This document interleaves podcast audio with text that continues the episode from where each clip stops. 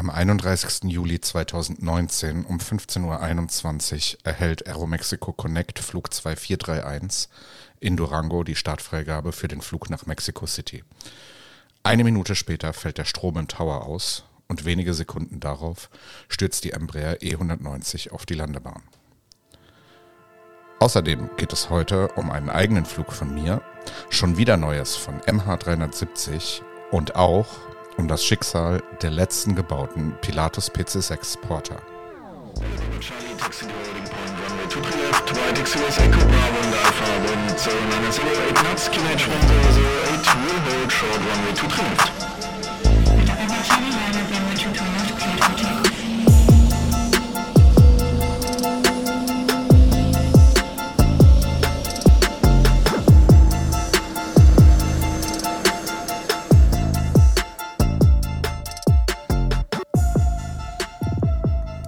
Aircrash Podcast, Folge 46. Heute aus meinem Homeoffice in Krefeld. Mein Name ist Sebastian und ich führe euch durch diese Sendung. Los geht's. Ja, und damit herzlich willkommen zur 46. Folge Aircrash Podcast.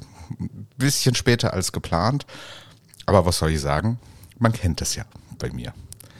Ähm, heute allerdings ein bisschen anders. Der Grund, dass ich die Folge nicht wie geplant am 22. Dezember, sondern heute am zweiten Weihnachtsfeiertag veröffentliche, hat praktisch einen redaktionellen Hintergrund. Die jüngsten Geschehnisse rund um MH370 und der Abschluss, äh, die jüngsten Geschehnisse rund um MH370 und der Absturz der Pilatus PC6 bei Kreta hatten mich dazu veranlasst, hier ein bisschen was umzuschmeißen. Ja, zunächst gibt es aber wie immer mal ein paar News rund um den Podcast. Wir nähern uns dem Jahresende. Geplant waren dieses Jahr 25 Folgen Aircrash.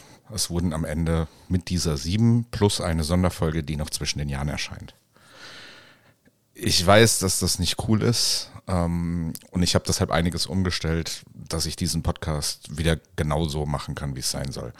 Alle zwei Wochen eine Folge, kein großes Drumherum mit Livestreams, Chats und was weiß ich sonst noch alles, sondern einfach ein reiner aufs Hören ausgelegter Podcast, der mit ein bisschen Bildmaterial bei Instagram untermalt wird. Ja, außerdem führe ich das Projekt jetzt erstmal alleine weiter, das hatte ich in den letzten Folgen schon angekündigt. Gäste wird es ab und an geben, ähm, dazu dann aber mehr im neuen Jahr. Ja, die letzten beiden Folgen nach dieser Änderung sind super angekommen und jetzt schauen wir mal, wie es weitergeht. Im neuen Format gibt es immer ein paar News aus der aktuellen Luftfahrt. Dann, wie bisher bekannt, ein Hauptthema eines historischen Flugzeugabsturzes. Und zum Schluss sprechen wir über euer Feedback. Wie ihr uns erreichen könnt, dazu gleich mehr. Und außerdem müssen wir mal reden. Und zwar ganz ernsthaft. Tatsächlich äh, über mein eigenes fliegerisches Verhalten. Ähm, und ja, eine aus diesem resultierende, nicht ganz ungefährliche Situation. Deshalb fangen wir bei den News heute auch mit, nicht mit einem Unfall an, sondern mit mir selbst. Warum? Naja, weil ich immer versuche, offen und reflektiert mir selbst gegenüber zu sein. Und ihr kennt das vielleicht. Man macht irgendwas, weiß tief im Inneren, dass es Kacke war und dann macht man es nochmal und beim nächsten Mal geht es dann schief. Äh, ich möchte das nicht. Ich versuche Fehler schnell und ehrlich zu reflektieren. Und ja, was am 23.12. diesen Jahres passiert ist, hat ein gewisses Potenzial, noch ganz, ganz anders in diesem Podcast zu landen. Also sprechen wir mal noch, äh, drüber. Und das am besten von vorne. Schon vor einiger Zeit hatte ich einen guten Freund im Odenwald über Flugwerk ein Headset verkauft. Leider kam es, wie so oft in letzter Zeit, zu Lieferschwierigkeiten. Das Headset kam dann am 21.12. endlich bei mir an und ich wollte das unbedingt noch dieses Jahr bei ihm haben. Da der Kollege an einem Platz fliegt, ähm, an dem ich einige Freunde habe, wollte ich es außerdem unbedingt persönlich vorbeibringen. Was macht man dann in so einer Situation? Die Wetterprognose war ja, naja, unterirdisch. Äh, eigentlich wäre es also super sinnvoll gewesen, sich ins Auto zu setzen und die vier Stunden in den Odenwald zu fahren, bisschen Zeit mit guten Freunden zu verbringen, dann Nacht zu pennen und am nächsten Morgen wieder heimzufahren. Aber es wäre ja auch einfach toll, nochmal dieses Jahr in die Luft zu kommen. Außerdem ist die Flugstrecke mit circa anderthalb Stunden recht kurz. Gut, Sichtflugwetter war es jetzt nicht wirklich. Aber da ich eh weiter lizenzlos bin, kann man sich ja jemanden suchen, der mitkommt und idealerweise ein Instrument-Rating hat. Gesagt, getan. IFA-fähige Cessna 182 gechartert, Kumpel mobilisiert und morgens um neun am Flughafen in Gladbach äh, getroffen. Wetter zu dem Zeitpunkt in Gladbach ganz okay, geschlossene Wolkendecke, 1500 Fuß, gute Sicht. Am Zielplatz nennen wir es mal eher überschaubar. Geschlossene Wolkendecke, irgendwo unter 1000 Fuß, Sichten mehr so, naja, ILS gibt es an dem Platz sowieso nicht. Alle, Instru alle anderen Instrumentenanflüge, ganz brauchen wir gar nicht drüber reden. Gibt es einfach nicht. Macht aber nichts, denken wir uns. Ab nach Schwäbisch Hall, über den Wolken, dort ein Cloud-Breaking machen, dann IFA canceln und nach Sicht, äh, auf Sicht zum Ziel.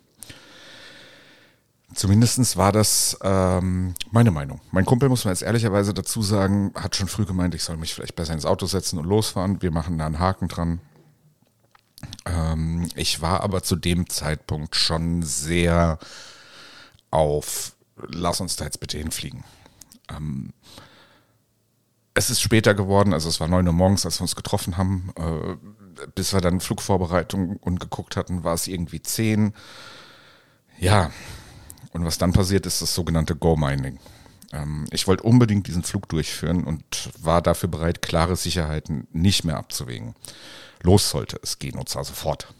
Ähm, zur Not kann man ja ins Schwäbisch Hall dann irgendwie warten, bis es aufgeht, habe ich mir gedacht. Ja, gesagt, getan. Gegen 10.30 Uhr ging es dann los. In Gladbach schien der Plan zunächst erstmal völlig aufzugehen. Wir waren relativ schnell durch die untere Wolkendecke durch und flogen dann eine ganze Zeit zwischen zwei Wolkenschichten.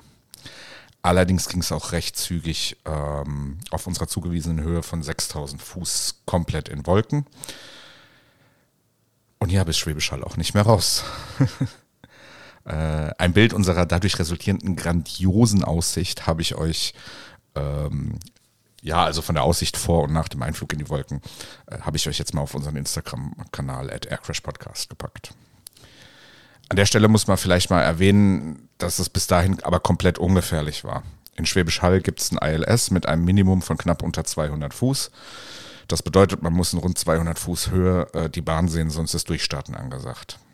Den Instrumentenflug abzubrechen ist dann allerdings keine Option mehr. Landen muss man auf jeden Fall, wenn man die Bahn sieht oder eben durchstarten und nochmal probieren. Ja, und so kam es natürlich dann auch. 500 Fuß, keine Bahn. 400 Fuß, keine Bahn. 300 Fuß, keine Bahn. 250 Fuß, ich erkenne im Augenwinkel die Bahn und ja, teile das natürlich mit dem Kumpel mit. Wir landen dann sicher in Schwäbisch Hall. Äh, Im strömenden Regen allerdings. die extrem niedrige Wolke, die dafür gesorgt hat, dass wir so spät die Bahn gesehen haben, war relativ alleine. Aber in 800 und teilweise auch runter bis 400 Fuß gab es trotzdem eine durchgehend geschlossene Wolkendecke. Allein die umliegenden Berge sind höher und ja, auf sich zum rund 60 Kilometer entfernten Ziel war völlig undenkbar zu dem Zeitpunkt. Also haben wir gewartet eine Stunde. Ähm, da übrigens mal Grüße an den äh, Adolf Fürth Flughafen in Schwäbisch Hall.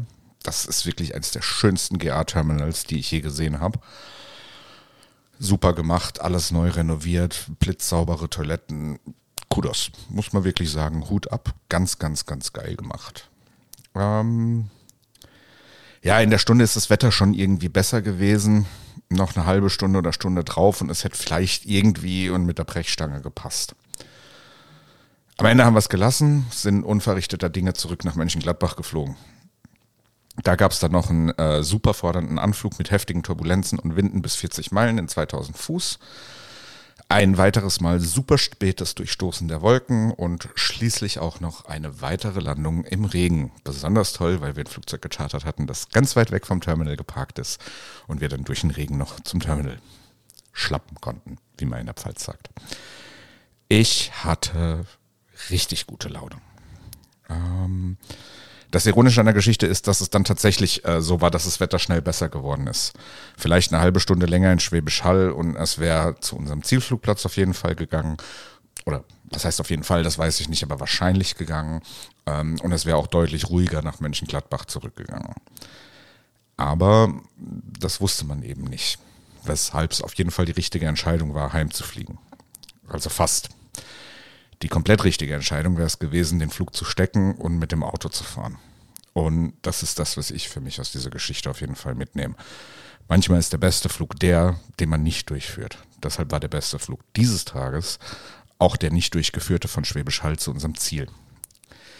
Wenn wir das probiert hätten, hätte es richtig, richtig hart in die Hose gehen können. Ja, das wollte ich euch auf jeden Fall mal erzählt haben.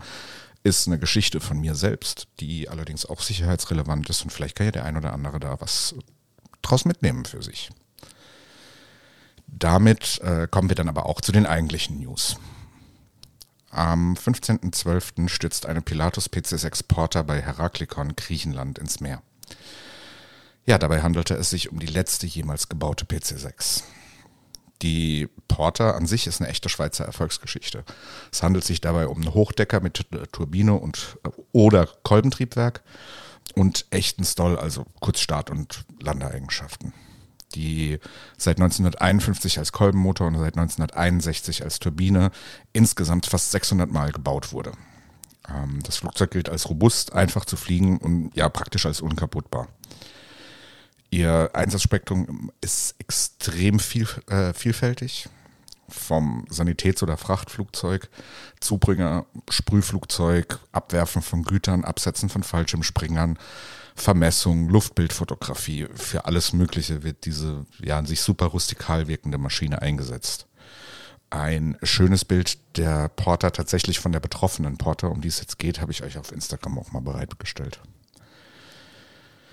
Ja, die 60-jährige Erfolgsgeschichte von dem Muster hat jetzt dieses Jahr ein Ende. Die Produktion der PC6 ist ausgelaufen. Das letzte Exemplar wurde fertiggestellt und hat am 12.12.2022 das Werk im schweizerischen Stanz verlassen.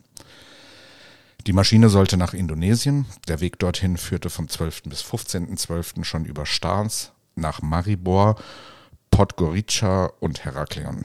Von dort sollte es dann am Morgen weiter nach Ägypten gehen. Ja, kurz nach dem Start setzte die Maschine dann einen Notruf ab. Leider liegt mir der Inhalt nicht vor. Also ich habe gesucht, ich habe auch in den äh, ATC Live-Portalen und so gesucht. Ich habe leider keine Aufnahme davon gefunden. Äh, was wir wissen, ist, dass die Maschine in rund 1300 Fuß Höhe um 180 Grad gedreht hat, ganz offensichtlich, um schnellstmöglich zum Platz zurückzukehren. Sekunden später ist sie dann ins Meer gestürzt. Beide Piloten überleben den Absturz. Zunächst muss man allerdings sagen, leider erlag der Kapitän wenig später seinen Verletzungen.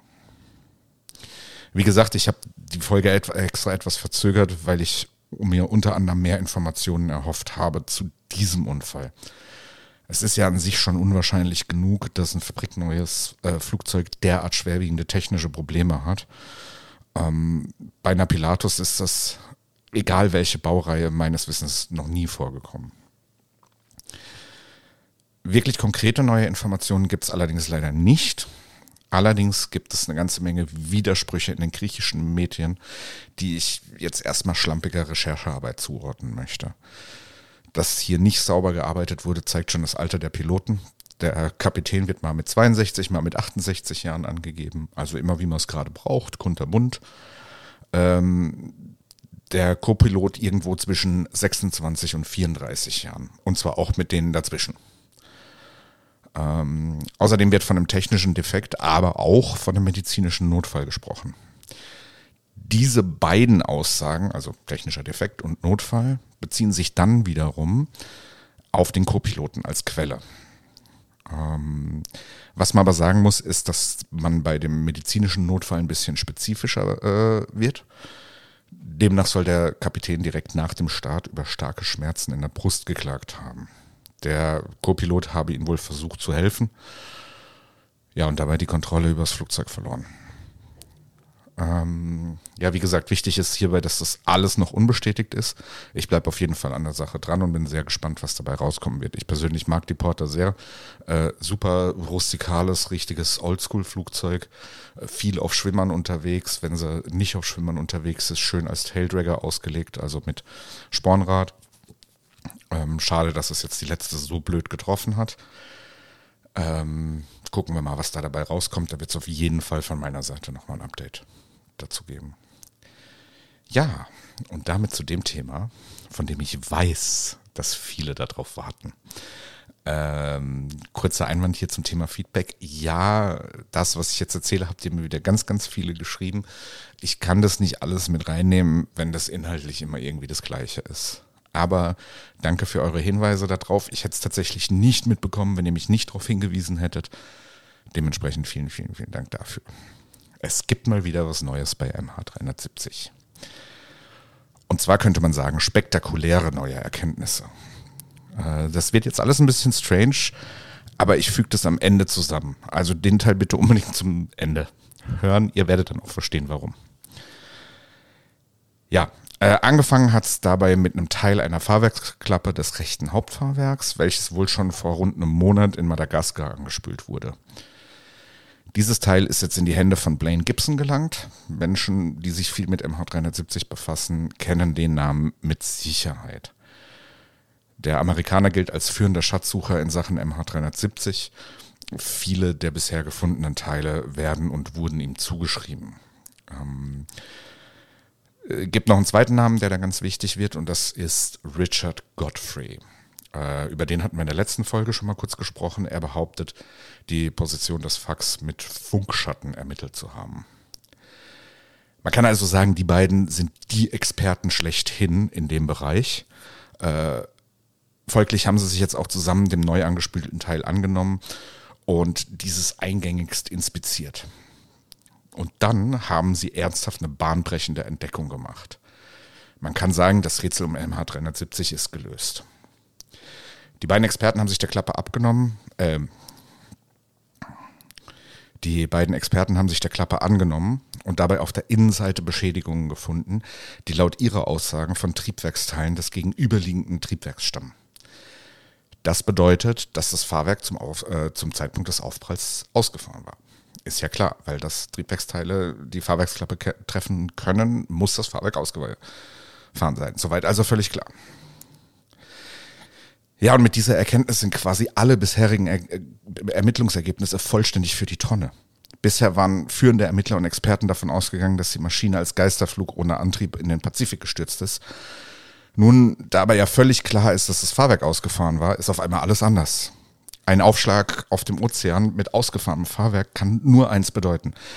Die Maschine wurde bis zum Schluss gezielt gesteuert und dabei auch noch so konfiguriert, dass der größtmögliche Schaden beim Aufschlag entsteht. Normalerweise landet man auf Wasser mit eingefahrenem Fahrwerk, eben um den Schaden zu reduzieren, damit das Fahrwerk eben nicht so abrupt ins Wasser eintaucht und dann staucht. Das ist der Hintergrund da hinten dran. Ähm, ja, außerdem weisen schon vorher gefundene Landeklappen darauf hin, dass diese eingefahren werden. Die Kombination Klappen drin, Fahrwerk draußen ist unüblich und wird im normalen Flug so nicht verwendet. Sie stärkt also diese Theorie absolut. Ähm, und MH370 ist damit abschließend gelöst. Und das von einem Schatzsucher und einem Amateurfunker. Prima, oder? Ja, wer jetzt noch zuhört, denkt entweder, ich habe den Verstand verloren oder komplett die Realität einfach. Oder, und das ist leider das Gefährliche an der Sache, wer jetzt noch zuhört, glaubt diesen ungefilterten und manipulativen Schwachsinn, den ich gerade von mir gegeben habe. Was ich da gerade von mir gegeben habe, habe ich mir leider nicht ausgedacht, sondern es sind die Kernaussagen aus einem zuletzt am 20.12. aktualisierten und am 12.12. .12. erschienenen Artikel in der unfassbar qualifizierten Fachzeitschrift The Sun. Ähm, ja, auf den Artikel sind, wie es kommen musste, mehrere internationale Medien aufgesprungen und der Blödsinn, der da verzapft wird, ist ungefiltert übernommen worden. Äh, was mich ein bisschen freut, in Anführungsstrichen, ist, dass die ganze Geschichte dann aber dennoch in den Klatsch- und Primitivmedien äh, verblieben ist. Und das macht mir noch ein bisschen Hoffnung in dem Thema MH370. Aber gut, dröseln wir das Ganze mal auf. Äh, tatsächlich ist es so, dass in den vergangenen Tagen Bilder von einem bisher unbekannten und eindeutig MH370 zuordnenbaren Teil aufgetaucht sind. Da fängt es schon an, ein bisschen komisch zu werden. Es gibt hier zwei unterschiedliche Aussagen. Die eine ist eben, wie gesagt, die von The Sun, dass dieses Teil vor rund einem Monat etwa angespült wurde. Die andere ist, dass dieses Teil schon länger bei einem Fischer auf Madagaskar ist und der das eben jetzt an äh, Blaine verkauft hat. Ähm, Wie es genau war, werden wir wahrscheinlich nicht rausfinden. Das ist halt in dem Teil der Welt so. Ja. Es handelt sich dabei auch richtigerweise um einen Teil einer Fahrwerksklappe. Man nennt diesen Teil Trunnion Door. Äh, hier geht die Fehlinterpretation der Medien und meiner Meinung nach auch die Fehlinterpretation des Richard Godfrey allerdings schon los. Wird jetzt ein bisschen kompliziert, aber ich muss das erklären, damit ihr ja das ganze Bild versteht. Ähm, der Mechanismus der Klappen des Hauptfahrwerks einer 777 ist relativ komplex und besteht aus äh, zwei Klappen und einem festen Teil, das mit dem Fahrwerksbein fest verbunden ist. Ähm, die innere Klappe wird dabei nur zum Außeneinfahren des Fahrwerks geöffnet. Äh, die äußere besteht aus diesem eben erwähnten festen Teil, also das ist wirklich ans Fahrwerksbein einfach dran geflanscht. Ähm, und hat dementsprechend keine eigene Mechanik, also keine eigenen äh, Gelenke oder irgendwas. Braucht es auch nicht, weil das liegt halt im geschlossenen Zustand sauber da unten drunter und dann ist das auch gut. Ja, und dann gibt es ein drittes Teil, das ist eine Klappe, die im Prinzip den Spalt verschließt, der entsteht, wenn dieses feste Teil mit dem Fahrwerk nach innen klappt. Und diese kleine Klappe nennt man Trunnion Door. Ähm, ein Bild des Mechanismus habe ich euch auf unserem Instagram-Kanal hochgeladen. Ja, das Sun und andere Medien bezeichnen das gefundene Teil zwar äh, korrekt als Trunnion Door, zeigen aber Bilder zur Verdeutlichung, bei der diese feststehende Fläche am Fahrwerksbein als solche Trunnion Door bezeichnet wird. Das kann man an sich jetzt ja noch als Recherchefehler abtun oder einfach als Stilmittel, weil die Erklärung, was da gefunden wurde, wie ihr gerade merkt, ein bisschen zu kompliziert ist. Ähm, ja, die hanebüchenden Aussagen der Herren Godfrey und Blaine aber so ungeprüft zu übernehmen und dann auch noch die Absturzursache mehr oder weniger als geklärt zu betiteln, finde ich schon krass fahrlässig, muss ich ganz ehrlich sagen. Bitte versteht mich an der Stelle überhaupt nicht falsch. Das kann absolut so gewesen sein. Es ist aber halt auch hochgradig unwahrscheinlich. Ähm, ich habe euch auf unserem Instagram-Kanal auch ein Bild vorbereitet, bei dem ich die wirklich betroffene Klappe markiert habe. Hier sieht man relativ deutlich, dass sie im geöffneten Zustand vor der Hauptklappe liegt. Wenn wir uns jetzt nochmal an die Geschichte mit den Triebwerksteilen erinnern, stellen wir also fest, dass Teile, die diese Klappe von innen penetrieren sollten, also erstmal durch die Hauptklappe müssen. Klar, wenn sich ein laufendes Triebwerk erzählt, ist, äh, wenn sich ein laufendes Triebwerk zerlegt, so rum, ist da ganz schön Energie dahinter. Das wäre schon auch irgendwie möglich. Mindestens genauso wahrscheinlich, wenn nicht sogar viel wahrscheinlicher ist es aber, dass die Schäden im Kohlefaserwerkstoff des Teils beim Einschlag durch Verformung entstanden sind oder dass das Teil im geschlossenen Zustand gegen das Fahrwerksbein gedrückt wurde. Ähm, übrigens, den Schaden an sich habe ich euch auch auf Instagram gestellt. Da sieht man deutlich Brüche bzw. Risse im Innern der Klappe. Und ein solches Schadensbild kann meiner Meinung nach als Nicht-Materialtechniker sind aber die beiden Herrschaften auch nicht, auf hunderte Art und Weisen entstehen, erst recht bei so einem dynamischen Ereignis wie einem Flugzeugabsturz. Ähm, Kohlefaser ist ein brüchiger Stoff, das ist nicht biegbar, das ist, wenn es nachgibt, dann bricht es und genauso können halt solche Brüche relativ einfach entstehen.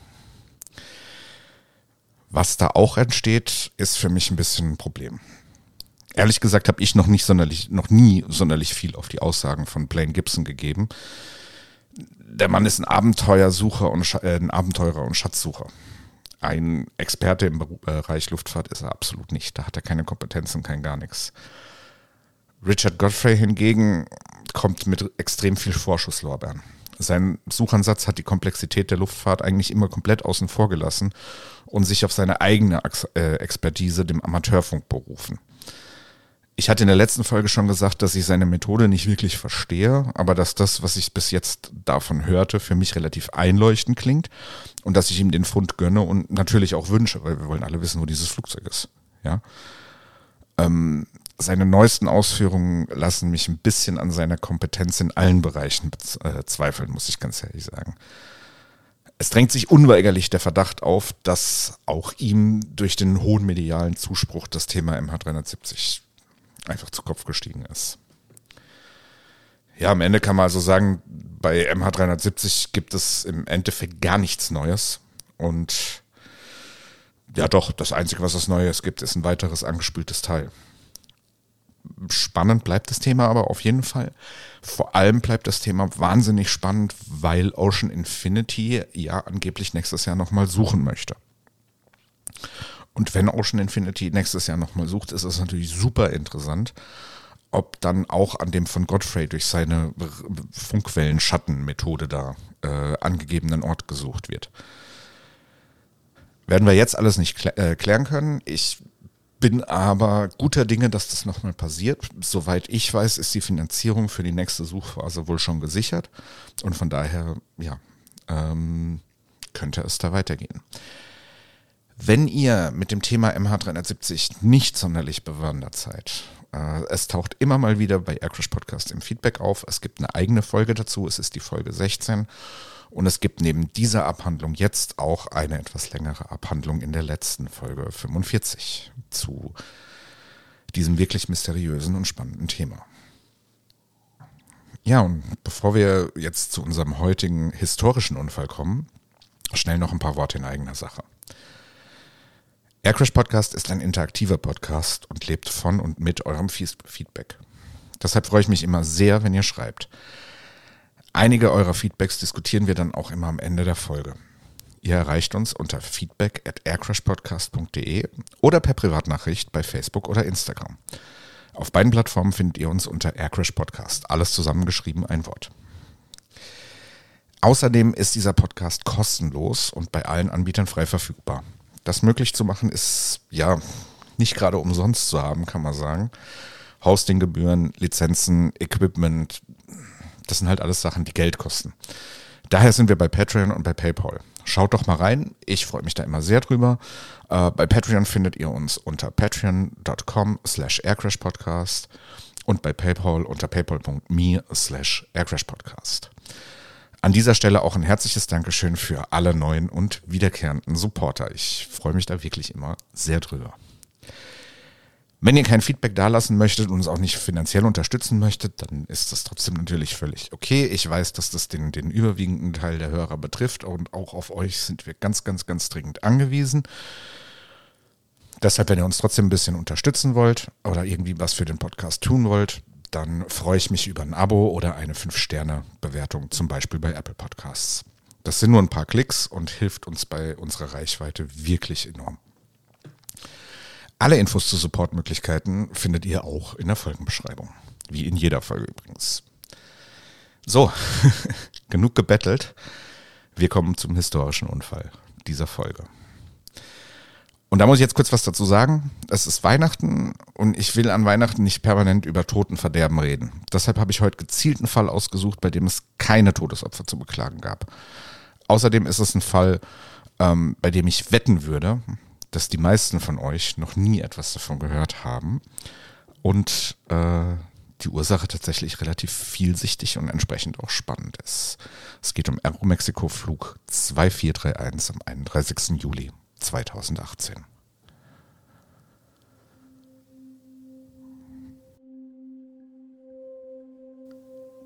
Es ist der 31. Juli 2018, 15.14 Uhr in Victoria del Durango, der Hauptstadt des Bundesstaates Durango in Mexiko, als Aeromexico Flug 2431 vom Gate zurückgeschoben wird. Der Flug sollte eigentlich um 14.56 Uhr abheben, allerdings verzögert ein kleineres Kraftstoffleck die Vorbereitungen etwas. Das Leck ist minimal und die Mechaniker sind sich einig, dass der Flug sicher durchgeführt werden kann. Als die Maschine zur Bahn 03 rollt, fängt es an zu regnen und der Regen wird schnell stärker. Er wird von starken Böen in der Spitze bis 20 Knoten, also 37 km/h schnell begleitet. Zu dieser Zeit wird ein neuer aktueller Wetterbericht vom Flughafen herausgegeben. Er besagt, dass es Gewitter in der Region gibt, die Sicht schlechter wird und dass sich tief hängende Cumulonimbuswolken am Platz befinden. Der Towerlotse bekommt von diesem Bericht nichts mit. Er ist zu dem Zeitpunkt alleine auf dem Turm und kümmert sich um Flug 2431. Das Wetter wird immer schlechter. So schlecht tatsächlich, dass der Lotse die Landebahn nicht mehr sehen kann. Dennoch informiert er Flug 2431 nicht darüber, wie extrem sich das Wetter verschlechtert. Als die Embraer 190 um 15.21 Uhr Startfreigabe erhält, ist der Wind so stark, dass mehrere Bäume am Flughafen entwurzelt werden oder abknicken. In der Folge fällt der Strom aus und die Kommunikation bricht zusammen. Um 15.22 Uhr gibt das Flughafeninformationssystem einen Sonderwetterreport aus. Die Sicht und die Wolkenuntergrenze haben sich auf null Fuß verschlechtert. Der ganze Platz ist von einem starken Gewitter mitten in einer Cumulonimbuswolke mit unglaublicher Energie eingehüllt. Dieser Bericht erreichte den Turm aufgrund des Stromausfalls nicht mehr. Zur gleichen Zeit beschleunigt Flug 2431 auf der Bahn 03 und hebt wenig später ab. Bereits zwei Fuß über dem Boden fährt der Co-Pilot als Fahrwerk ein. Beim Rotieren hat die Maschine den Wind auf der Nase, doch eine Böe sorgt nun für einen plötzlichen Seitenwind zwischen 11 und 33 Knoten. Die Maschine schafft es, auf 30 Fuß zu steigen, als der Wind plötzlich weiterdreht und nun zu einem 24 Knoten Rückenwind wurde. Fünf Sekunden später schlug die linke Tragfläche zuerst auf der Bahn ein, danach die ganze Maschine. Beide Triebwerke brechen ab und die Maschine kommt schließlich 1000 Fuß nach dem Ende der Bahn zum Stehen. Es bricht ein Feuer aus, das die Maschine vollständig zerstört. Allerdings können alle 103 Personen an Bord das Flugzeug dem, vor dem Ausbruch des Feuers verlassen. Es gibt 39 Verletzte, aber keinen einzigen Todesfall zu beklagen. Ja, soweit erstmal zum Unfallgeschehen. Ähm, es ist auf jeden Fall ein besonderer Fall, bei dem viele Faktoren eine Rolle spielen und mh, mm, auf jeden Fall in mehreren Bereichen Fehler gemacht wurden. Äh, wie immer fangen wir aber mit dem verwendeten Fluggerät an. Bei der Maschine handelt es sich um eine Embraer E190 mit dem äh, Kennzeichen X-Ray Alpha Gulf Alpha Lima. Die E190 ist Teil der brasilianischen Embraer E-Jet-Familie, die seit 2001 produziert wird und ihren Erstflug erst 2002 hatte. Bis Ende dieses Jahres wurden rund 1700 E-Jets gebaut. Es handelt sich bei dem Modell um ein Kurzstreckenflugzeug in konventioneller Auslegung mit klassischem Leitwerk und den Tragflächen in Tiefdeckerbauweise mit den Triebwerken unter diesen. Der E-Jet bietet dabei je nach Ausführung in alle immer in Einklassenkonfigurationen zwischen 72 und 124 Personen Platz. Die beiden Grundmodelle E170 und E190 gibt es jeweils in einer leicht verlängerten Variante E175 und E195. Ein Bild einer E190 der Aero Mexico findet ihr jetzt auch auf unserem Instagram-Kanal.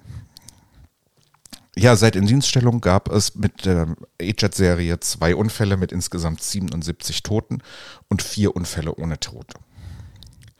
Die E-Jets sind die einzigen Konkurrenten zum Airbus A220 und ein echtes Erfolgsmodell für Embraer. Die besagte E190 war die 173. gebaute und wurde 2008 zunächst an US Airways ausgeliefert. Danach flog sie für Midwest und Frontier Airlines, bevor sie 2014 in die Flotte von Aeromexico Connect kam.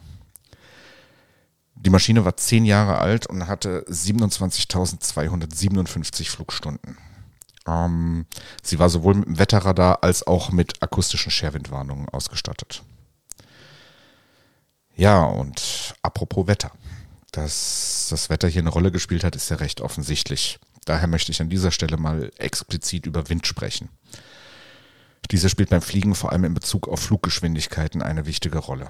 Wir hatten in der letzten Folge ja schon mal drüber gesprochen, allerdings da mehr in Bezug auf Geschwindigkeit. Heute soll es mal mehr darum gehen, wie der Wind die Geschwindigkeiten beeinflusst. Ähm, auch in der letzten Folge schon haben wir gelernt, wie schnell sich ein Flugzeug über dem Boden bewegt, ist völlig irrelevant. Wichtig ist immer, wie es sich in der Relation zur umgebenden Luft bewegt. Hierzu an der Stelle mal ein Beispiel. Äh, bei dem lasse ich jetzt allerdings für die Experten unter euch den Luftdruck weg. Ich weiß, dass das nicht die ganze Wahrheit ist, aber es ist das, was wir jetzt brauchen, um das zu verstehen.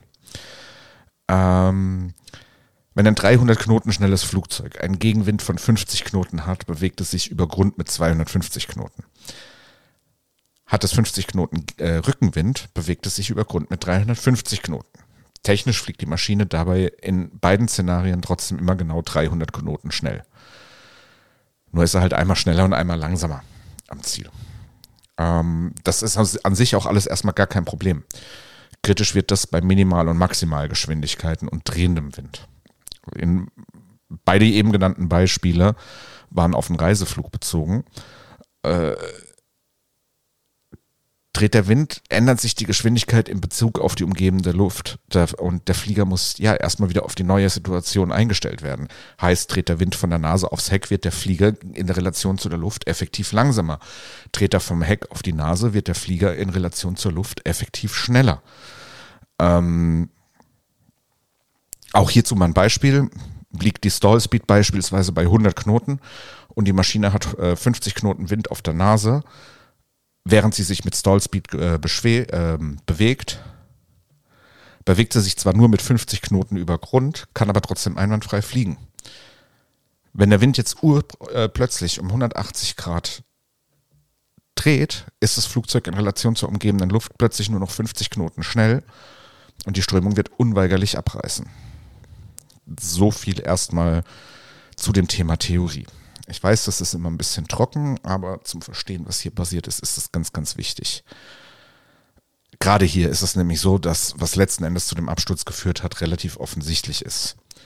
Die starken Scherwinde in dem Sturm führten in einer sehr frühen Flugphase zu einer massiven Unterschreitung der Mindestgeschwindigkeit und damit einhergehend zum Strömungsabriss, schließlich dann wiederum auch zum Absturz. Ähm, entstanden sind diese schnellen Winddrehungen durch einen sogenannten Microburst. Ein Microburst ist ein seltenes, aber super gefährliches Wetterphänomen, bei dem große Luftmengen zu Boden stürzen. Dieses in Gewittern auftretende Phänomen ist, ja, wie schon gesagt, saugefährlich, vor allem dann, wenn es das Flugzeug direkt trifft. In diesem Fall traf der Microburst das Flugzeug allerdings nicht, sondern hinter ihm auf. Und das ist jetzt klar, wenn Luft zu Boden fällt, dann muss sie irgendwo hin und sie breitet sich am Boden in alle Richtungen aus. Kann man ein bisschen mit Wasser äh, vergleichen, das irgendwie auf den Boden fällt. Ja. Und da das Ganze hinter der Maschine war, ähm, sorgte es dann am Ende des Tages für super starken Rückenwind. Allerdings gab es eine ganze Menge Sicherheitseinrichtungen im Flugzeug und auch außenrum, die genau so eine Situation hätten verhindern sollen. Wieso haben diese nicht gegriffen? Was ist da schiefgelaufen? Genau darum soll es jetzt gehen.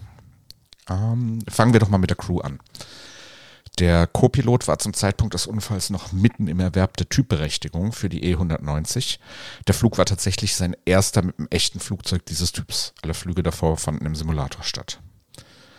Entgegen der Vorschriften der Fluggesellschaft ähm, war er aber tatsächlich Pilot Flying. Der Kapitän bekleidete die Position des Pilot Monitoring.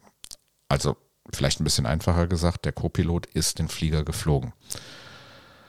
Ähm, und das ist halt ein Vorgehen, das aufgrund der mangelhaften Erfahrung mit dem Typ relativ schwierig ist. Spätestens bei, den sich spätestens bei dem sich verschlechternden Wetter hätte die Crew einfach ja, tauschen können ein Versäumnis, das später beide und tatsächlich auch den dritten beaufsichtigenden Pilot im Cockpit den Job kosten sollte. Die Untersuchungsbehörde stellt aber auch fest, dass die Piloten nur teilweise Schuld an dem Unfall trifft. Der Microburst hat die Maschine in einen Flugzustand gebracht, der einfach nicht mehr beherrschbar war. Also der beste Pilot der Welt hätte da nicht wieder rausgefunden, in Anführungsstrichen. Allerdings war die Maschine mit einem Wetterradar ausgestattet und hätte die Crew dieses auf eins ihrer Displays gelegt, hätten sie die Situation erkennen und den Start abbrechen können. Die Untersuchungsbehörde hat sich das auch genau angeschaut und ließ drei komplett unterschiedliche Crews den Flug im Simulator nachstellen. Keiner davon wusste, was ihn erwartet. Ähm, zwei davon sind auf die gleiche Art und Weise abgestürzt der dritte, die haben tatsächlich sich über das Wetter unterhalten und gesagt, Mensch, hier ist aber jetzt echt viel Regen und echt schlechte Sicht, mach mal bitte das Wetterradar an und haben dann, also den Microburst erkannt haben, auch sofort den Start abgebrochen. Ähm, äh, es ist aber halt eine Situation, die irgendwie keine, ja, die es vorher so noch nicht gab. Ähm, weil sie haben ja auch keine Infos vom Flughafen bekommen. Und das ist natürlich alles andere als üblich. Also das übliche Vorgehen in so einem Fall wäre, dass da schon mal der Tower sagt, Achtung, das Wetter ist gerade echt katastrophal geworden. Ihr solltet vielleicht mal ein bisschen warten und euch ernsthaft überlegen, ob ihr wirklich fliegen wollt. Äh, sinngemäß und ein bisschen übertrieben gesagt. Ja. Ähm, Bevor wir zu dem Thema Flughafen kommen, müssen wir noch kurz über die äh, Systemarchitektur des E-Jets sprechen. Der hat halt neben dem Wetterradar auch eine akustische Scherwindwarnung. Diese wird allerdings von höher priorisierten Meldungen deaktiviert. In dem vorliegenden Fall war es so, dass die Maschine, ähm, also gemerkt hat, dass sie nicht weiter steigt, die Meldung Don't Sink ausgeworfen hat aus dem Terrain Warning System. Ähm, das hat dann tatsächlich die, die Scherwindwarnung überlagert und diese somit deaktiviert. Das heißt, die Piloten hatten also tatsächlich überhaupt, äh, auch vom Flugzeug, überhaupt gar keinen Hinweis, dass irgendwas in die Richtung da hätte passieren können. Das Hauptproblem bei dem Fall lag allerdings eher am Boden. Der Lotse war alleine. Auch wenn der erste Wetterbericht noch ankam, konnte ihn der Lotse nicht zur Kenntnis nehmen, da er mit dem Handling der Maschine zu tun hatte. Unmittelbar nach dem Unfall wurde es in Mexiko verboten, dass Lotsen alleine auf dem Turm sind. Und Leute, das ist auch das Vernünftigste der Welt. Man kann an einem kleinen Wald- und Wiesenflughafen durchaus mal in der Früh- und in der Spätschicht einen Lotsen alleine da sitzen haben. Ja, das ist ja kein Thema, aber bitte doch nicht an einem, an einem internationalen Verkehrsflughafen. Es geht einfach nicht. Das ist in Deutschland ist das eine Selbstverständlichkeit, im Rest der Welt meiner Meinung nach auch. Ich weiß das jetzt nicht für jedes Land auswendig, aber in Mexiko war es halt tatsächlich keine Vorschrift. Mittlerweile ist es so und es ist auch gut so, denn wir wissen ja aus Überlingen, was passieren kann, wenn Lotsen alleine und überlastet sind. Ähm ja, und dann war da noch der Strom. Das ist jetzt natürlich ein saublöder Zufall gewesen, muss man ganz ehrlich sagen. Dennoch hätte es so nicht äh, passieren dürfen und vor allem hätte es verhindert werden können. Ja, als der Strom im Tower ausfiel und damit auch die Kommunikation zusammenbrach, äh, war die Startfreigabe bereits erteilt. Von jetzt aus war der Turm quasi machtlos. Es gab keinerlei Möglichkeit mehr, die Crew zu warnen. Das konnte nur passieren, weil der Flughafen absolut keine Backup-Stromversorgung installiert hatte und das wohlgemerkt im Jahr 2018. In Mexiko wird Strom genau wie in den USA überwiegend mit Überlandleitungen transportiert. Das führt halt unweigerlich dazu, dass bereits kleinere Ereignisse einen Stromausfall provozieren können. Hier waren es mehrere Bäume, die in die Oberleitungen gestürzt sind. Unterbrechungsfreie Stromversorgung war allerdings in Mexiko zu diesem Unfall, bis zu diesem Unfall, genau wie die Towerbesetzung, keine Vorschrift. Auch das hat man geändert und auch das wurde mittlerweile ergänzend hinzugeführt. Also es ist ja tatsächlich so, dass, ja, ich finde das halt ein bisschen schwierig. Ähm, wenn so ein Tower von jetzt auf gleich machtlos ist und nicht mehr kommunizieren kann, dann gibt es immer noch Vorkehrungen, die getroffen sind, dass man weiter notfalltechnisch mit Flugzeugen kommunizieren kann. Die bringen aber nichts, wenn da die Welt am Untergehen ist. Das ist nämlich Leuchtkommunikation und die hätte man einfach nicht mehr gesehen eine einfache unterbrechungsfreie Stromversorgung mit einer Batterie oder einem Gener die also quasi einspringt, wenn der Strom weggeht und zwar genau so lange, bis ein Generator angeht, ist in jedem Krankenhaus, in jeder Polizeistation, jeder Feuerwehrstation, letzten Endes an jedem Flughafen Standard. Und ich kann halt nicht verstehen, warum das da nicht so war. Ähm ja, bei dem Unfall handelt es sich also wieder mal um eine Verkettung von Ereignissen, jedes in sich erstmal vermeidbar. Ähm, am Ende hat das Versagen mehrerer Glieder der Kette dann zu einem Absturz geführt. Der war hier besondererweise schon besiegelt, als die Maschine zum Start anrollte. Das macht den Unfall halt irgendwie auch ein bisschen besonders, denn in der Luft konnte tatsächlich dann wirklich niemand mehr irgendwas tun.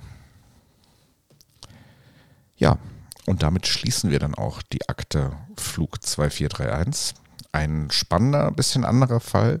Ich bin super auf eure Kommentare gespannt. Ihr könnt mir gerne mal sagen, ob ihr den Unfall kanntet und äh, ja, was ihr halt davon haltet und so weiter. Im Endeffekt, der ist noch nicht lange zurück, ja, mit ein bisschen über vier Jahren, viereinhalb Jahre, fast auf den Tag genau, viereinhalb Jahre. Ähm, denkt man eigentlich nicht, dass 2018 sowas noch in der Art und Weise hätte passieren können, aber es ist passiert und es wurde tatsächlich auch immer noch draus ähm, gelernt.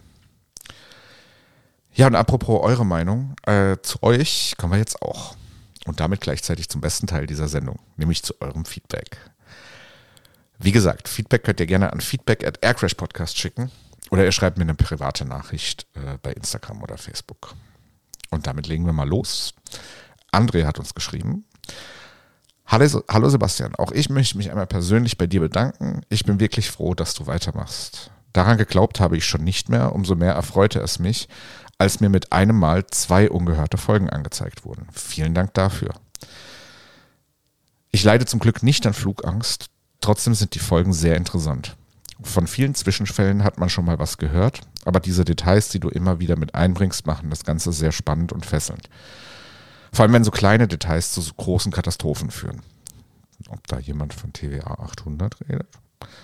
Ähm, würde mich freuen, wenn es immer, wenn's immer weitergehen würde. Gerne auch mit Co-Moderatorin an Bord. Ich werde dann bald mal beginnen, die alten Folgen noch ein drittes und viertes Mal zu hören. PS, ich freue mich auf den 22. Dezember. Liebe Grüße, André. Ja, André, danke für deine Nachricht und sorry für die Enttäuschung am 22. Dezember. Wie gesagt, äh, heute bekommst du die neue Folge und äh, freust dich dann auch sicherlich. Ähm, ja, Warum habe ich das mit reingenommen? Einmal um nochmal, ich fand es eine schöne Nachricht, pauschal nochmal dieser Zuspruch, den ich von euch allen bekommen habe, dass es jetzt weitergeht. Das freut mich riesig und das motiviert mich auch ernsthaft weiterzumachen und deshalb machen wir da auch weiter ernsthaft an der Stelle. Ähm, das Thema Moderation, da bin ich immer noch nicht so ganz mit durch. Es ist halt immer schwierig, wenn man das Ganze terminiert macht wir sind nicht in dem Bereich, dass ich einen Co-Moderator bezahlen kann oder eine Co-Moderatorin, was ich gerne machen würde, wenn ich es könnte. Ja. Ähm, nicht unbedingt, um da jetzt mit Geld um mich zu schmeißen, das ich gar nicht habe, sondern einfach um ja so ein bisschen Verbindlichkeit da in irgendeiner Form mit reinzubringen. Das wäre halt schon eine, eine, ganz gute Sache. Ähm, Im Moment komme ich alleine ganz gut zurecht ich werde jetzt nächstes Jahr wirklich versuchen, mehr und mehr mit Gästen zu machen, die dann, die dann einmalig da sind, die da auch Bock drauf haben und so. Äh, der Aufruf wieder, wenn ihr der Meinung seid, dass ihr mit dem Thema euch ein bisschen identifizieren könnt, ihr müsst keine Experten sein, ähm, dass ihr eine, eine, halbwegs annehmbare Stimme habt für sowas, ähm, dass ihr euch gerne selbst sprechen hört. Das ist auch ein großes Problem, das viele unterschätzen. Meldet euch bei mir und ja, wir gucken einfach mal was wir, was wir daraus machen können. Aber danke, äh, lieber André, für deine Nachricht. Tanino hat auch nochmal geantwortet. Äh, sein Feedback hatte ich in der letzten Folge schon behandelt. Die Nachricht, die jetzt als Antwort kam, ist ein bisschen länger. Äh, ich werde sie deshalb in einzelnen Ant äh, Absätzen beantworten, aber da sind ein paar Sachen drin, zu denen ich so, so oder so mal was sagen wollte. Und deshalb denke ich, ist einfach jetzt der richtige Zeitpunkt.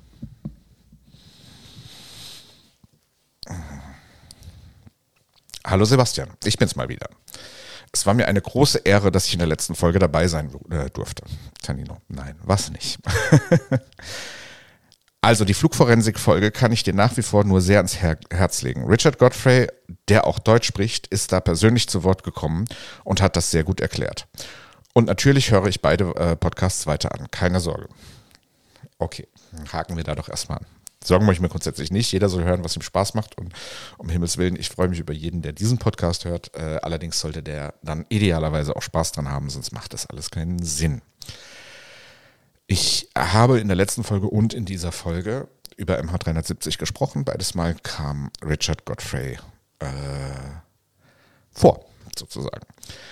Ähm, ich habe in der Zwischenzeit auch die Flugforensik-Folge zu MH370 gehört. Und ihr könnt euch alle erinnern, dass ich letzte Folge gesagt habe, hier, ja, super, kann man so machen, wie die Jungs das machen. Da hatte ich die Folge noch nicht gehört.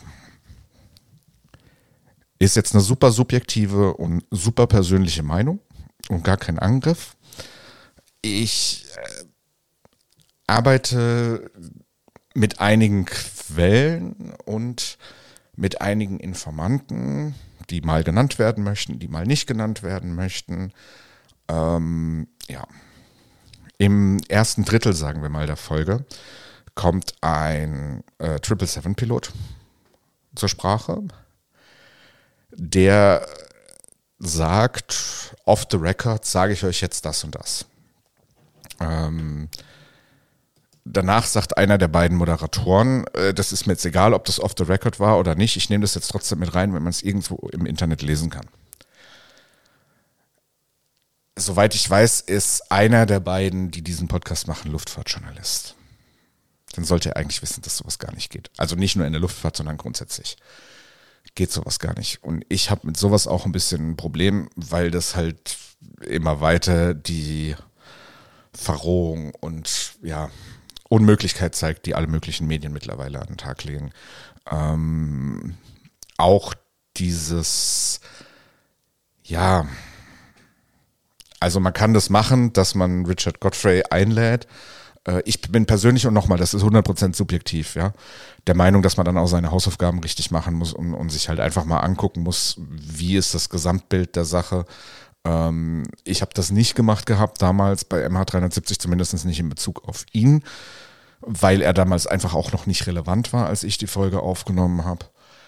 Ich habe das sehr wohl mit diesem anderen Vogel, Blaine, ich kann mir den Namen nicht merken, Gibson, genau, Blaine Gibson heißt er, äh, mit dem gemacht und habe entschieden, dass er in der Folge überhaupt gar keine Namensnennung verdient hat, weil es einfach halt, ja, keinen Mehrwert für jemanden hat, der sich damit auseinandersetzt, was da wirklich passiert ist und nicht mit irgendwelchen Mythen und Theorien. Von daher einerseits durch solche Off-the-Record-Aussagen, andererseits aber auch durch die jüngsten Ereignisse rund um Richard Godfrey ein bisschen, bisschen enge Schmeckle dabei. Ne? Bezüglich einer neuen Co-Moderatorin hätte ich einen Vorschlag für dich. Du könntest dich vielleicht ein bisschen von Flugforensik äh, inspirieren lassen. Nach dem Gesagten eben nein. Und dir passend zum jeweiligen Fall einen Experten einladen. Ähm, Beispiel, bei einem Absturz mit Unfallursache Wartungsfehler sprichst du mit einem Mechaniker zum Beispiel von der Lufthansa Technik, der dann äh, Details erklärt oder bei einem Absturz aus der General Aviation holst du dir einen Fluglehrer in den Podcast und so weiter. Ähm, in diesem Fall wärst du auch nicht von einer Person abhängig, kannst ja mal drüber nachdenken. Also, ich habe es eben schon angekündigt. Ähm, es wird hier Gäste geben. In der Form, wie du das vorschlägst, das finde ich einen coolen Vorschlag. Das ist aber in dieser Branche nicht möglich. Ja? Wenn wir über ein aktuelles Thema mit einem Wartungsfehler äh, sprechen, natürlich findest du jemanden, der mit dir darüber spricht. Da muss derjenige aber extrem aufpassen, was er sagt. Ich muss extrem aufpassen, was ich frage. Das ist äh, ein bisschen eine verschlossene Branche und das ist auch gut so. Ja. Ähm, ich, ich mache das. Ich, ich habe im Hintergrund eine ganze Menge Piloten, Berufspiloten bis hin zu Hobbyfliegern, bis hin zu so Halbfliegern wie, wie mir selbst letzten Endes, die mir da helfen und mich unterstützen. Ähm, das sind Quellen, die bleiben da, wo sie sind, nämlich im Hintergrund und das ist auch gut so. Dann geht es weiter mit, ach ja, und ich hätte vielleicht auch noch einen Wunsch für eine Folge. Hatte ich schon mal geäußert, aber keinen Plan, ob du dich erinnerst. Air France Flug äh, 296 würde mich sehr interessieren. Vor allem der Aspekt, dass, der offizielle, ähm, dass die offizielle Ursache ein Pilotenfehler ist. Äh, dieser seine Schuld aber bis heute abstreitet. Ähm, anscheinend gäbe es auch Beweise dafür, dass die Flugschreiber manipuliert wurden. Wurde in der Mayday-Folge gezeigt. Ähm, ich weiß, du magst die Serie nicht, da hast du recht. Aber finde ich bei manchen Folgen ganz gut, vor allem bei den neueren. Aber viele Folgen sind auch Schmutz, da hast du recht. Naja, okay, Schmutz kann man jetzt auch nicht sagen der Grundtenor stimmt ja immer. Ähm, Air Frost 296 wird auf jeden Fall kommen und tatsächlich im Moment geplant als übernächste Folge. Es war aber schon sehr oft als nächste und als übernächste Folge geplant. Ähm, ihr müsst euch am Ende des Tages müsst ihr euch überraschen lassen, wann ich sie jetzt wirklich bringe. Diese Thematik, dass da jemand ist, der sagt, das war alles ganz anders und dieser jemand aber nicht ähm, Plain Gibson heißt, sondern tatsächlich in diesem Cockpit gesessen war, das macht den Fall natürlich schon irgendwie spannend. Ganz abgesehen davon, dass es ja auch in der Nähe von Deutschland passiert ist. Also ganz kurz für die, die es jetzt nicht wissen, ich bin nicht der Held der Steine, der einfach mit äh, Nummern um sich schmeißt. Air France 296 war ein Flug ausschließlich mit Pressevertretern zu einer Flugshow im Elsass. Und dort hätte ein tiefer Überflug gemacht werden sollen das ist in die Hose oder viel besser in den Wald gegangen, könnte man sagen. Die Maschine ist ähm, ja, kurz hinter dem Platz, den sie überfliegen sollte, in den Wald gestürzt. Die Bilder kennt, glaube ich, jeder, der sich ein bisschen mit Fliegen auseinandergesetzt hat. Nur es einer Flugnummer zu, zuzuordnen, ist ja nicht immer ganz einfach. Ähm, dazu wird auf jeden Fall eine Folge kommen. Es ist tatsächlich, meine ich, sogar der letzte international bekannte große Unfall, außer vielleicht noch dem Birgengär-Unfall, den wir noch nicht in diesem Podcast behandelt haben. Deshalb wird er auf jeden Fall kommen. Ähm, da ist allerdings die Recherche nicht ganz einfach, weil es da auch viel, viel Blödsinn dazu gibt, viel unverifizierte Sachen dazu gibt und weil ich auch ein bisschen mit jemandem am Sprechen bin, der da sehr, sehr, sehr, sehr tief involviert war und das immer so ein Hin und Her ist. Da dauert es oft relativ lang, bis eine Mail kommt, was ja völlig okay ist. Wird kommen. Äh, ich bin schon sehr weit mit der Folge. Stand jetzt, wie gesagt, Planung übernächste Folge. Ähm, ja, und dann schreibt Tanino weiter, dann hätte ich noch eine Anregung zum Thema Verschwörungstheorien. Äh, auch wenn das ein unangenehmes Thema ist, würde ich es doch gut finden, wenn man darauf eingeht und gegebenenfalls äh, erklärt und widerlegt, warum diese unsinnig sind. Nein. Einfach. Nein. Ähm, ich glaube, ihr alle kennt meine Meinung zu dem Thema. Ich, also heute noch vergeht eigentlich kein Tag, auf jeden Fall keine Woche ohne irgendeinen Blödsinn zu MH370, den ich mir anhören muss, ohne irgendeinen Blödsinn zu dem Germanwings-Absturz, den ich mir anhören muss. Ähm, ich möchte den Leuten, die so einen Bullshit verbreiten, keine Bühne geben. Das mache ich einfach nicht. Äh, man kann oberflächlich mal darüber sprechen, warum sowas Blödsinn ist. Das mache ich in den sozialen Medien hin, hin und wieder. Ich habe mal versucht, mit so jemandem ernsthaft zu diskutieren. Ich habe mal versucht, so jemanden in die Folge einzuladen, also in eine Folge einzuladen. Ich bin damit hart auf die Fresse geflogen. Wird nicht passieren. Äh, tut mir leid. ähm, ja, es war da noch eine äh, Verschwörungstheorie als Beispiel genannt. Das werde ich aber jetzt nicht vorlesen, weil wie gesagt, keine Bühne hier in diesem Podcast und dann ist auch gut. Äh, Tanino, trotzdem vielen, vielen lieben Dank. Ich bin auf den weiteren Austausch mit dir sehr gespannt. Von Vanessa gab es eine Nachricht auf Instagram. Ähm, sie schreibt, ich bin in die USA geflogen, nicht im Dienst. Da ist was, was wir vorher geschrieben hatten, da habe ich Quatsch geschrieben, aber gut. Ähm, ich finde es auf jeden Fall sehr interessant, ein bisschen mehr technisches Verstehen zu lernen. Ich gucke mir auch immer super viele Dokus an und möchte behaupten, dass ich mich für jemanden mit Flugangst recht gut auskenne mit Flugzeugen. Erst dachte ich auch, dass das kontraproduktiv, äh, kontraproduktiv ist, sich Flugkatastrophen anzuhören, aber es hilft. Zum Glück ist mein Mann ein absolut entspannter Flieger. Das hilft auch. Ähm, ja, meine Meinung kennt ihr dazu alle. Ich versuche Flugunfälle immer äh, so transparent und wie möglich darzustellen, dass halt eben Leute, die Angst vom Fliegen haben, da auch verstehen, warum diese Angst an sich eigentlich unbegründet ist ich will jetzt nicht wiederkommen mit über die Straße laufen ist gefährlicher, das ist auch Quatsch, aber das ist ein anderes Thema. Ähm, ja, auf jeden Fall ist mir das sehr, sehr, sehr wichtig. Was mir auch wichtig ist, ist das Thema mit deinem Mann. Äh, das kann tatsächlich sehr, sehr, sehr viel helfen. Wenn man Flugangst hat und man hat die Möglichkeit, mit jemandem zusammen zu fliegen, von dem er weiß, dass ihm das am, im Idealfall völlig am sonst wo vorbeigeht, dann macht das auch so. Das ist dann für alle, für alle anderen besser, für alle anderen entspannter und vor allem ist es für euch selbst entspannter. Aber danke, Vanessa, für deine Nachricht. Es freut mich, dass du zuhörst und es freut mich, dass ich dir ein bisschen helfen kann, deine Flugangst zu überwinden. Wie gesagt, mir eine der wichtigsten Sachen. Ja, und zu guter Letzt noch eine Nachricht, die mich wirklich äh, sehr berührt hat von Roman. Das ist eine relativ kurze Nachricht. Hallo Sebastian, ich möchte Danke sagen für deinen Podcast. Ähm, als Deutsch ist keine Muttersprache für mich. Ich brauche ICAO Level 4 Zertifikate in Deutsch und ich habe deinen Podcast als Vorbereitungsmaterial benutzt. Ähm, diese Woche habe ich die Prüfung bestanden. Mit freundlichen Grüßen, Roman. So. Jetzt muss man dazu sagen, ich kenne Roman, ich kenne ihn persönlich. Ähm, ich war mir überhaupt nicht bewusst, dass dieser Podcast als Vorbereitung für eine ICAO-Sprachprüfung wirklich, wirklich sinnvoll ist. Ich erkläre das kurz. Du musst als Pilot, ähm, wenn du in einer Sprache funken möchtest, nachweisen, dass du die mindestens in einem so und so guten Level beherrschst. In der Fliegerei ist das Level 4. Das braucht man in der Regel für Deutsch und für Englisch.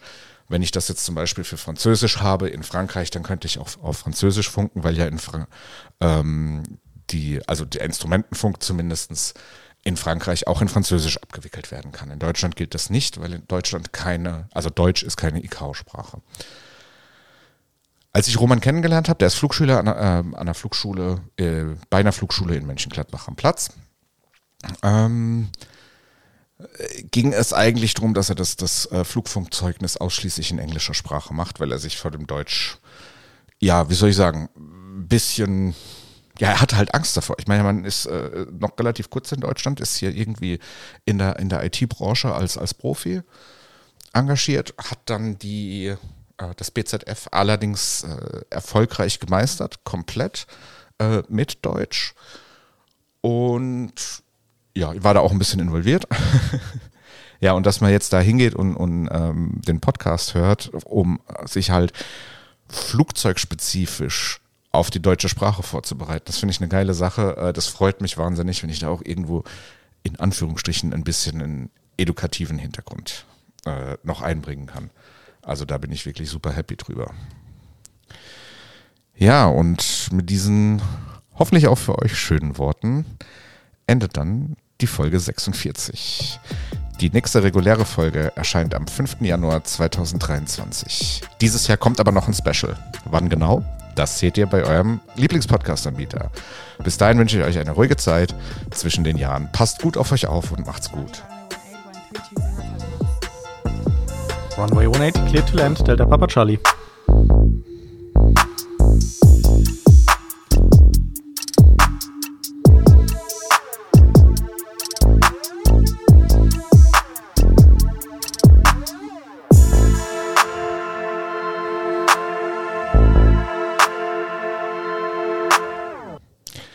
Aircrash Podcast ist ein Podcast der Flugwerk 24 UG in Mönchengladbach.